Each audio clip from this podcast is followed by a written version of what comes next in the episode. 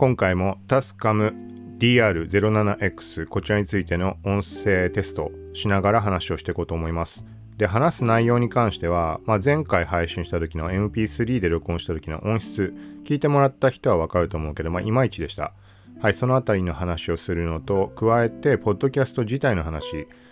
あのワードプレスで配信することができてそれすごい昔に触れたことがあったんだけど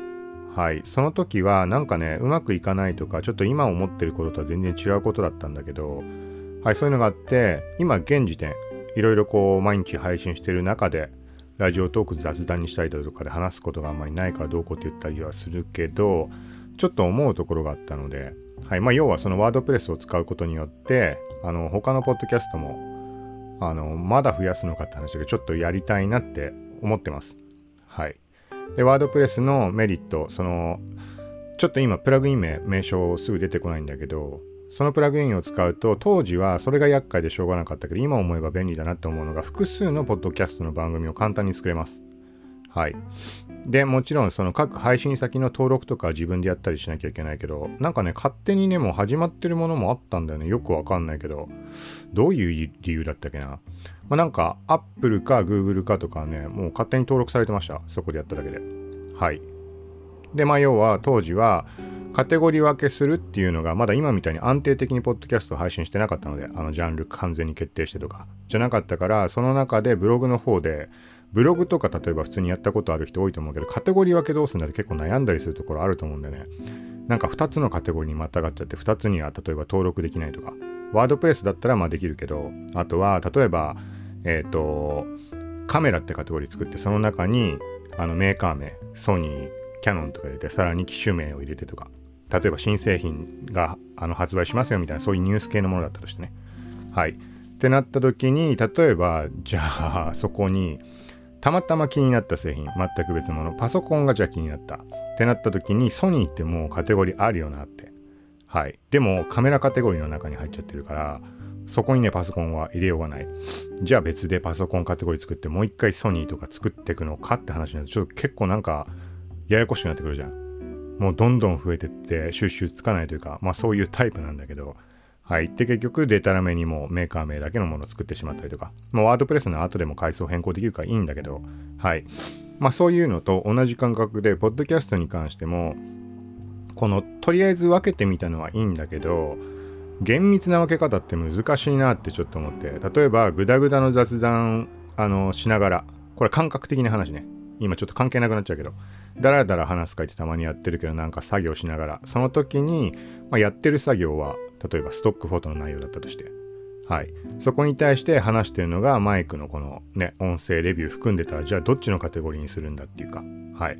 ポッドキャストとしての切り分けをワードプレス内でしているので、どっちかに属さなきゃいけない。両方に属すことももちろんできるんだけど、はい。なんかね、そんなのでね、あの、もう数が、その時はそんでも4種類ぐらいしか番組は作ってないけど、あの、そもそも番組だっていう切り分けになってることも分かってなかったんだけどね、その時は。今は一応把握をできているのででそういう状態で逆に今に関してはその細かに分けられるのがいいなってちょっと思ってる最中です。はい、あのその場で話そうとかなんか気が向いて話したいなと思ったものっていろいろね常々あるんだけど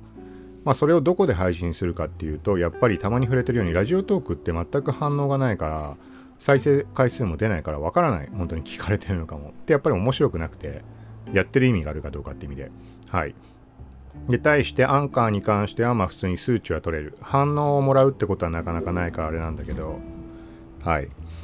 で、そこに対して、まあレックとかスタンド FM に関しては、あの、いいねがつくとかそういうので分かりやすいのがあったりするので、はい。まあ、どっちかというとこっち寄りになってくるというか、なんて言ったらいいか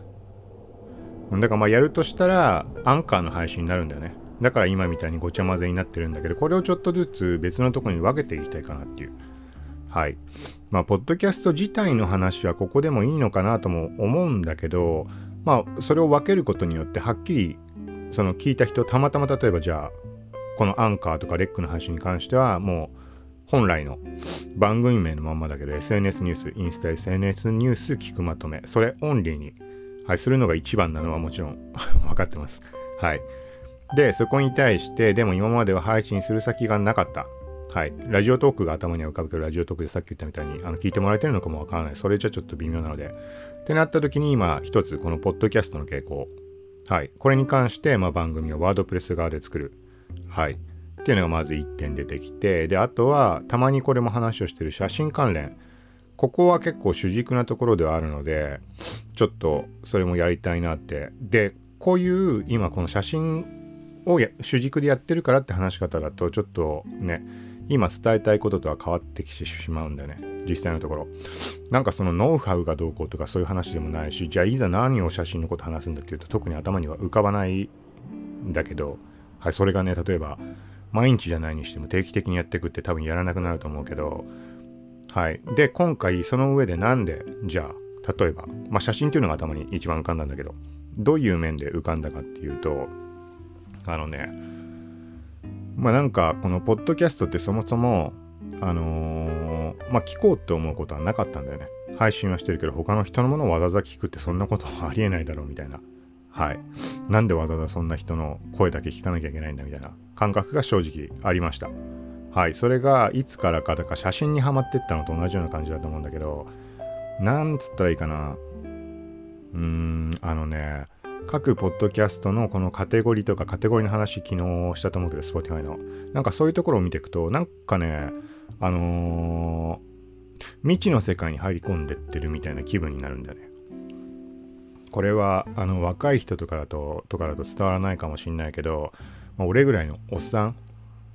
とかアラフォーとかアラサーもその感覚はあるのかな。まあ、俺が何かそれ未知の感覚っていうのは何かっていうと例えを出すとその若い頃多分20代前半ぐらいの頃に初めて PHS ピッチって呼ばれるものが出ました。なんか携帯みたいなやつなんだけど。でそこで初めてね多分ねショートメールみたいなショートメールというかメールの機能がついた気がするんだよね。はい。でその時にネットにも接続ができるようになった。まあ世間的にはドコモだとかの携帯の時代だったかもしれないけどまあピッチも結構まあピッチ使ってる人結構多かったんだよね。はい、でその時にネットにねこの手元で接続できるっていうところでなんかね自由に検索ができてそれ以前ってパソコンでネット触ったとかなかったのでデザイン系の学校に行ったりはしたからそこでパソコン触ることあるけどネット動画はやってなくて。はいだからこの携帯で触ってる感じはなんかねたまらない感じ。なんか例えばそれ以前今考えれば ありえない話なんだけどもしその携帯がなくてネットつながってなかったとしたらあのもともと何ていうのかな例えばオカルトとか例えば何でもいいけどエジプトとかピラミッドみたいなものってちっちゃい頃から興味があってでなんかいつか行ってみたいとかなんかその考古学的ななんか謎の秘められた何かに触れたいはいってなったら実際に行くしかないんだね。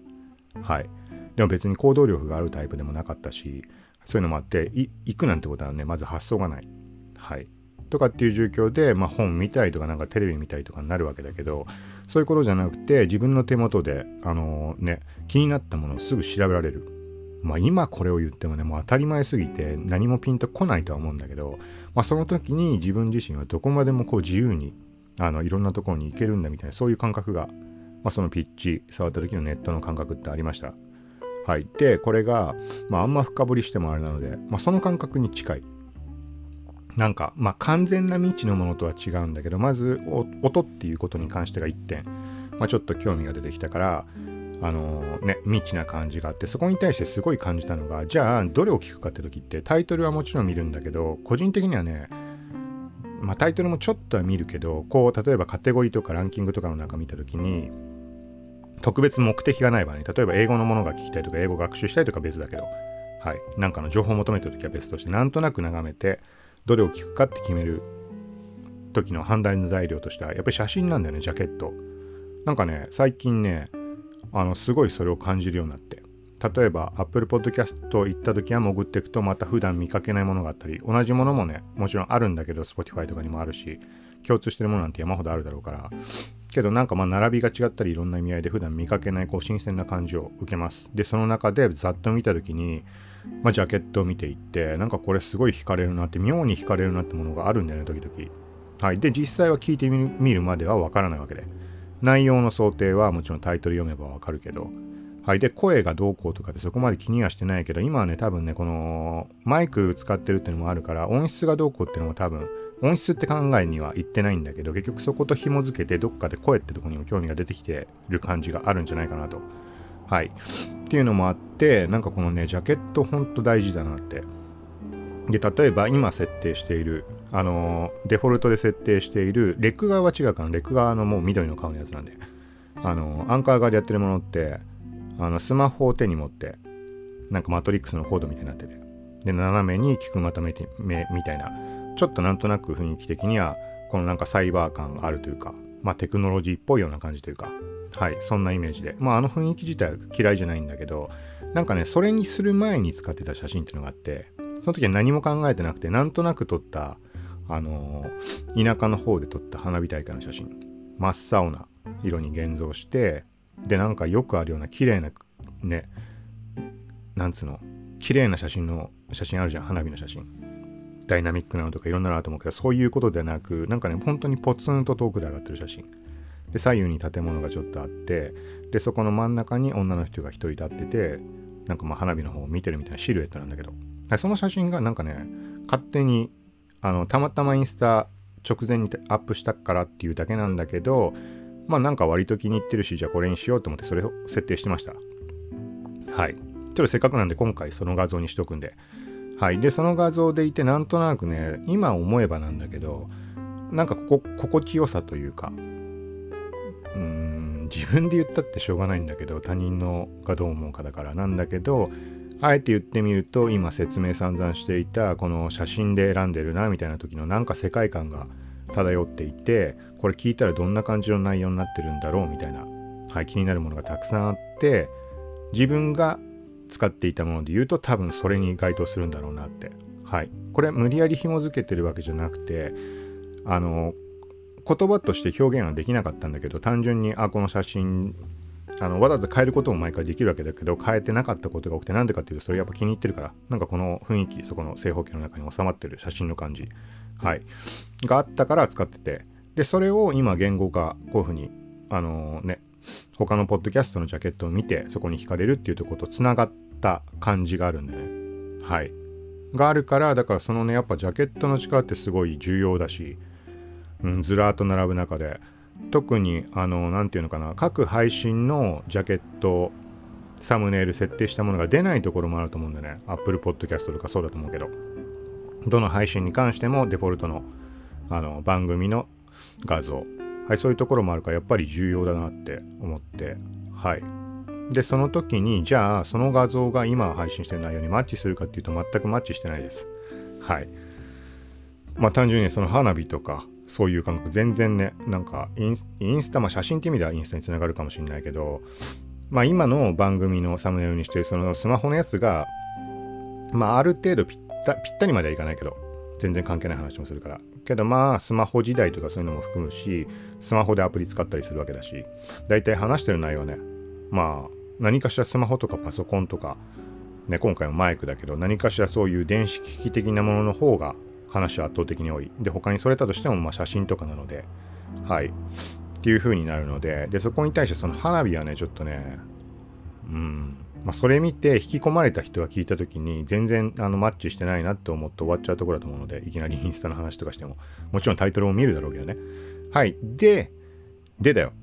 だから違う番組にしてみようかなってちょっと思いました。その写真自体を使いたいってこともあるんだけど、だから写真のポッドキャストやるんだったらまあそれにしようかなっていうぐらい、まあ今は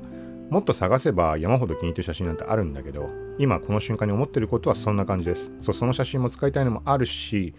で、その写真ね、その今話したようなジャケットがどうこうとか写真の話、それをしていくのもありなんじゃないかなって。はい、たった1枚の写真について今こうやって話をしてるわけで、で、ちょっと思ったのが、あのねまあまあ各回1日1回なのかねランダムなのかは分かんないけどその1配信で1つの写真をテーマにしてはい自分で撮ったものなわけだけど。でその写真についてまあなんかもう脈絡なく話す。例えばまあいろんな要素あると思うけど何のカメラで撮ったとかそれ見た時に何を感じたかとか。で実際に撮った時のシーン光景とかどんな感じの状況で撮影したかっていうのが思い出せるかどうかで思い出せるんであればどんなことがあったのか。はい。でその前後でそのね一つの記憶が蘇ることによって前後の感覚も戻ってくると思うのでそこで何か頭に浮かんだものがあればそれを脈絡なく話す。はい、でそこに対してもちろん写真撮る時に何か考えて写真撮ったとかあの現像こういうイメージをしたとか、はい、あとは実際に何気たまに触れてる IM とかで賞を取ったりとかあの、なていうの？まあ、簡単に言ったら日本語で言うと佳作的なファイナリストみたいなのとかで残ったことってのは結構山ほどあるので、まあ、そういう写真含んでれば、はい。まあ、その状況を話すのもいいかもしれないし、全部聞いてる人なんてもちろんいないと思うけど、前に触れたそのね、いきなりベルリンに1週間後来てくれって言われたみたいなそういう話とか、まあ、そのレベルのものってなかなかないけど、まあ、少なからずその受賞した時の何かとか、そういうものはあったりもするので、なんかそんなものを1枚の写真に対して、うん、写真に関してのことはもちろん、とプラス脈絡なく話していく。はい、そんな感じのできたらいいなと思ってます。はい、なので自分で選んじゃうとあれだか、なんかこう、うまくランダムに決められる何かがあったらいいんだけどね。うん。まあ一番写真が揃ってるのはちゃんと現像したものに関しても IM になるので、それをランダムで抽出する方法っていうのは何かあるかって言われると、うーん、ちょっとね、難しいんだけど。現像した写真が全部もうフォルダの中にまとまって入ってればいいけどなんかね多分どっか行っちゃったのがあるんだよね。ライトルームのカタログが吹っ飛んでしまったから書き出した画像はもう全部貯めとくことできない。かもう途中で多分まとめて削除したと思うので。だからすでに公開されて販売してるものとか賞を取ったものとかでもねもう元に戻せないものもあるんだよ。だから元のデータはあるんだけど多分。はい。現像データがなくなってるので限りなく近づけることはできるけどはい。まあ、みたいな感じか。まあ、探すんなら500ピクセルとか、はい。まあ、IM から、まあ、できればランダムにしたいかな。まあ、あんましょうもないものに当たったら、あれだけど、デタめなものをアップしたりもしてるんで、前話したみたいな、なんか、そばのお椀に親指が入っちゃってるみたいな意味のわかんない写真とか、はい。そう、まあ、なんかそんなことを考えてます。はい。そういう中で、まあ、なんかジャンル分けして、ワードプレスで複数作れるんであれば、で、ブログ自体をそのサブドメインで切って、はい、ポッドキャスト用のものを始めようかなってもともと思ってました。なかなかできなかったんだけど、これはどっちかっていうと情報配信。今回のマイクがあってこんな感じでやってますとか、あとは普段話もしてるような、まああんま最近話してないけど、あ話してるか。まあレック、新しく始まって試してみましたとか、まあレビュー系もそうだし、あとはもうインスタ側でやってるような新機能、Spotify にこんな機能がつくみたいですよとか、最近で言うとまああれだよね、アンカーの分析タブに Spotify 経由であの年齢層とかのデータが取れるようになりましたとか、なんかそういう系のニュースメインでとは思ってるんだけど、はい。で、そこにポッドキャストの配信も合わせてやって何番組か、はい。っていう風にやるのはありなんじゃないかなと思ってます。まあ、ついでだから、あの話をすると、えーとまあ、あとは考えたらね、もともとね、その頭の中にしょっちゅう浮かんで、そのブログでも何でも始めようかなと思うけど、手間かかるしなって止まっちゃってるもの。はい、それがまあ音声だったら気軽にできると思うので、まず1個はダイエット。ダイエット経験ってものすごいあって、今ね、全部は戻ってないけど、結局、一番太った時からマイナス10キロぐらいまで戻っちゃってるんだけど、はい。ま、このダイエットに関しても相当いろんなことを試して、2週間で20キロ落として、で、その後は半年経過するまで残りの10キロが落ちずに、最後はなんかね、体調を崩して10キロ落として、計30キロ落としたんだけど、はい、でその後も10キロぐらいだったらね、今でもね、本気でね、何かしらこうメリットが自分にないとやらないけど、うん、あの本気でやるんだったら多分1週間で10キロ落とせるかな。まあ太り気味だからってのはもちろんあるんだけど、はい。まあ、そのぐらいいろんなこと、あの全部むちゃくちゃなことなんだけど、だから記事とかにしちゃうとね、いろいろこう問題になったりする可能性あるじゃん、今。まあ、音声だと同じことなんだろうけど、それは冒頭でちゃんと言った上で、はい、体験談って感じで、はい、まあ、なんか話をしてったらし、していきたいなってまあ、そこに関しては一番思ってるのは、あれなんだよね。ダイエットは食事2割、思い込み8割みたいな。もしくは習慣8割か。昔読んだことのある本があって、もともとカロリーがどうこうってもう一切気にしなかったんだよね。その一気に痩せた時もカロリーなんて一切気にしてないし、食わなきゃ痩せるでしょって。もうそれだけだったんだけど。はい。その後に、まあ何回もそういうことを繰り返して痩せたり太ったりとか、の中である本に出会って、それが、さっき俺が言ったのに近い言い方なんだけどダイエットは食事8割運動2割みたいな。その食事の取り方によって大きく変わる。例えば簡単に言うとちょっとだけ触れるとアスパルテームとかだとかって人工甘味料とかってあると思うけどあれってあの糖分ちょ厳密なとこわかんないけど、まあ、例えば糖分がないとして。はい。なかったからだからいいってわけでもなく糖分を甘みを脳が認識してしまうとあの血糖値が上がるみたいな。ちょっと分かんないよ。逆かもしれない。ちょっと分かんないけどその医療的なところは詳しくないから。まあ上がるとしよう。で脳は上がったって感じてるけど実際にはあの摂取してないっていう状況だと次に食べ物を取った時とかに脳がねこの錯覚してしまってなんかおかしくなっちゃうってより欲してしまったりとか。はい。とかあとは絶対に普通の食事では取ることのできない。あのなんかサバじゃないしなんかよくこれは言われるやつだと思うけどそういう話とか。はい。であとはね逆に運動をじゃあやめようって思うきっかけになりそうなものだとあのよくさあの言うのがカロリーの燃焼率を高めようみたいなので筋肉つけるとねその燃焼しやすくなるからとかって言うじゃん。はい。まああれに関しては意味がないってそのなんかねあのー、ジムかなんかのトレーナーみたいな人なんだけどその人が本書いた人が。はい。あのね例えばこ数値全然わかんないけど筋肉でこの重さ1キロ増やすとか2キロ増やすって、まあ、とんでもなく大変らしいんだけど細かくわかんないけど。はい。でそのじゃあ頑張って1年間かけて例えば5キロ筋肉つけたとして実際の数値はわかんないよ。もっとつくのか全然そんなつくわけないのかわかんないんだけど5キロを仮につけたとしてもあの次の数値もデタラメだけどあのなんつうの100キロカロリーの消費の差にしかならないみたいなそういう話。100キロカロリーなんてご飯一杯食って何カロリーわかんないけど、2、300ぐらいいくのかないかないっけで、1年間頑張ってね、筋肉つけるところ、それしか変わんないんだよ。例えば1日あたりで考えて。そんなもんさ、あの、ご飯何口食ったら、もう もう無効化しちゃうじゃん。そそういうのもその本に書かれてて、と、プラス逆に運動の意味のなさというか、それやった方がいいんだけど、うん。やったらやったでね、まあ、やった頑張ったがなんか食べようとかそういう方向にも行っちゃうしとかそういうのも全部含めて。で食事が一番重要ですみたいな話がありました、はい、なんかそこの、まあ、影響を受けたっていうのもあるんだけど過去に、まあ、そういう本を読む前から試したものとかで例えば左手で食うとか箸で1回にご飯とかこう掴む時の量を極力少なくする。これ最初辛いんだけどご飯俺大好きだから。けどそれが習慣化すると本当にその習慣化のおかげであのね満腹感も普通に得られるし咀嚼回数増やすとかいろんなことあると思うけどこの少量ずつとかあとは飲み物に関してはまずは甘いのやめるのが一番なんだけどここで全部話しちゃっていいんじゃね。はい。ちょっとだけ言うとあのガブ飲みするのをやめる。これめちゃくちゃガブ飲みしないと気が済まないタイプだったんだけど特に炭酸とか。それをガブ飲みしないで同じ量を結果的に飲むにしてもはい。ごくごくごくごくごくごくって飲むんじゃなくてごくごく2回かな。せめて3回。で止める。一旦口から離すだけただ。こうボトルを下げるだけ。はい。で一呼吸置いてもう一回口につけてごくごくごく。もうその3回ルールとか守るみたいな。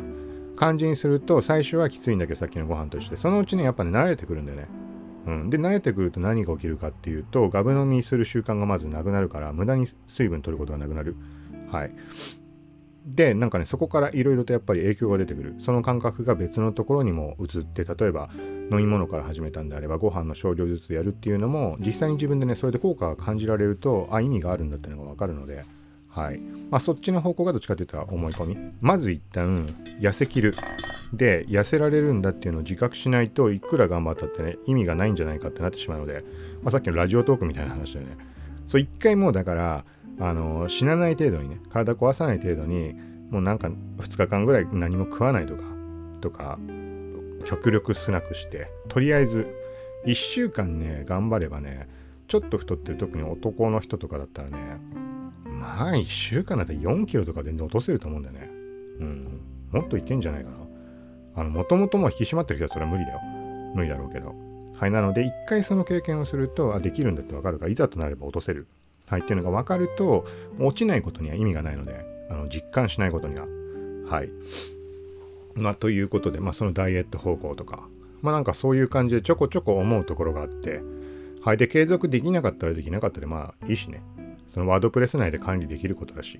だから思いついたところを分けて今だとまあ例えば例えばとかダイエットと写真の話とポッドキャストの話もうすでに3番組だけどはい。でそれをまあやっていくことによってあのワードプレスで完結じゃなくて他のところでも配信できるわけだからさっき言ったみたいに。あの RSS 経由で、うん、Apple でも Google でも Spotify でも。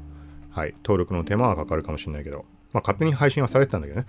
Spotify とか登録しなきゃダメだと思うけど多分。はい。まあみたいなとこでで特化してやるってことがなかなか性格的にというかまあ昔はもう特化型だったんだけど今ちょっとこの現状のポッドキャストとかブログの状況みたいなそういう感覚がまあ自分個人でやってるところに関してはそういう風になってるので、はい、まあなんか特化したものの方がねどうせならやる意味もあるし、うん、当たり前だけどダイエットのポッドキャストって分かればダイエット興味ある人は聞いてくれるだろうし写真に関してもそうだろうし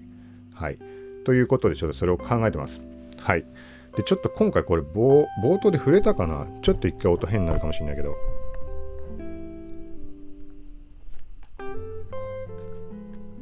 あ録音してるようなびっくりした。はい。ちょっともう一回言います。もし言ってなかったらあれなので。今回は前回配信した時に MP3 で320単位ちょっと今でもわかんないけど K はい。で録音しました。